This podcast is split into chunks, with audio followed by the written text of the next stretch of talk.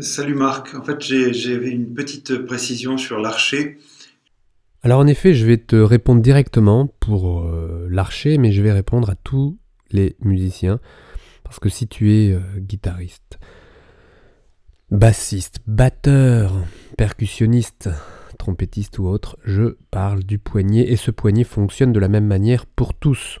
J'ai oublié de te demander, parce que ça fait un moment que je m'aperçois que je suis encore allé dans, trop loin dans un certain sens. Et c'est vrai que moi maintenant j'ai le, le réflexe quand je travaille avec le poignet eh ben, d'avoir euh, le, travail sur le stabilisateur linéaire du carpe qui est, qui est vraiment présent. Quoi. Cette sensation est très présente. Le truc c'est que c'est pas en plus c'est pas très net donc c'est pour ça que je te pose la question quand j'ai tendance maintenant du coup à jouer un peu comme ça je, je l'exagère un peu mais un petit peu ça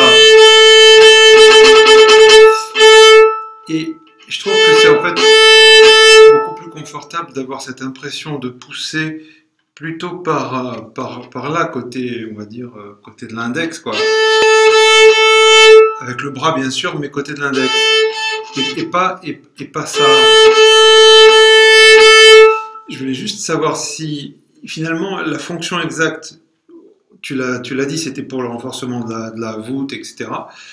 Mais sur le plan vraiment là, de l'archer, j'ai l'impression qu'il faut lâcher carrément cette affaire-là.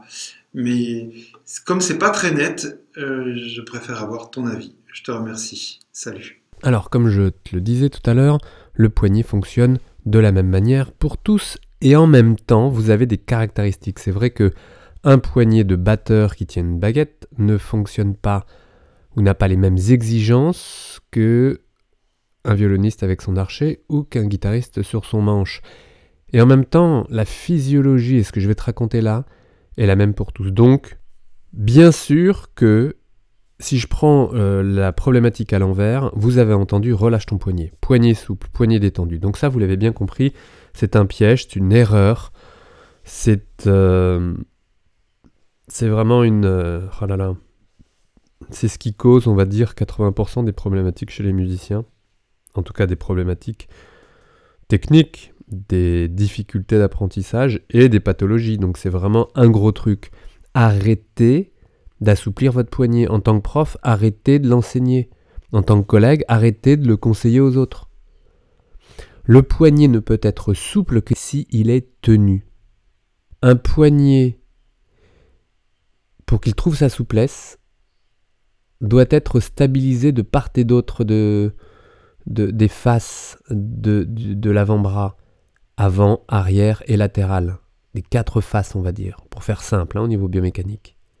Si aucun des muscles ne tient le poignet, alors les muscles des doigts vont compenser, se fatiguer, se faire mal, et ne donneront pas une stabilité claire du poignet, et donc la souplesse ne sera pas obtenue. D'accord? Cette fluidité ne pourra pas être trouvée. Et malgré ça, tu as une capacité de développement et de jeu et, musical qui est énorme. Donc ça veut dire que vous arrivez avec des complexités ou des complications à faire euh, des choses euh, magnifiques. C'est pour dire euh, le potentiel que vous avez, l'effort fourni, l'acharnement pour arriver à ce que vous voulez. Tout ça peut être simplifié si tu te concentres sur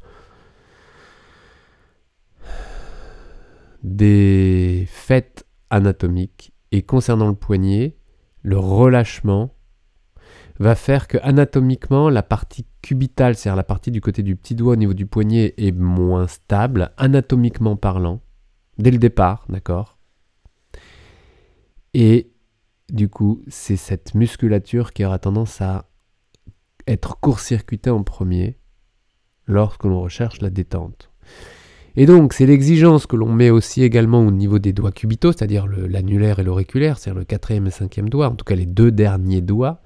Cette exigence que vous mettez, que ce soit sur un archer avec le petit doigt ou sur les baguettes, parce que ces doigts fonctionnent même s'ils ne touchent pas la baguette ou euh, l'archer.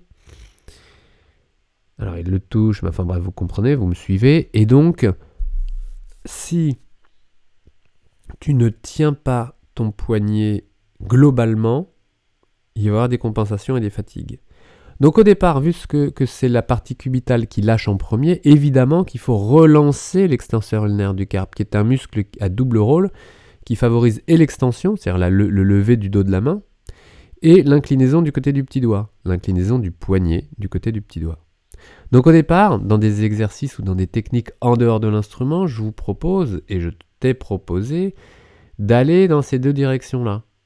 Avec le dos de la main qui va vers le dessus du poignet, j'espère que c'est clair, comme tu le montres d'ailleurs dans la vidéo au début, et vers le côté du petit doigt. Cette direction met en sollicitation la musculature extenseur ulnaire du carpe. Bien sûr qu'il ne s'agit pas de tenir ça exagérément à vie. Il s'agit de l'hyper-corriger pour être certain de l'utiliser, pour ensuite retrouver un équilibre fonctionnel global, c'est-à-dire d'utiliser autant les extenseurs que les fléchisseurs du poignet, et autant les muscles qui font l'inclinaison cubitale que du côté radial, c'est-à-dire du côté du pouce ou du côté du petit doigt.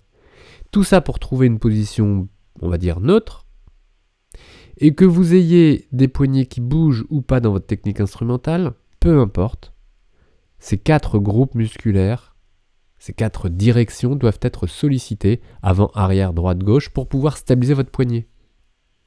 Donc au départ, s'il y a une grosse lacune du côté cubital parce que la partie anatomique cubitale est moins stable, eh bien il faut commencer par renforcer ces groupes musculaires-là et avec le temps, en effet, tu as complètement raison, d'arriver à euh, une globalité de stabilité du poignet.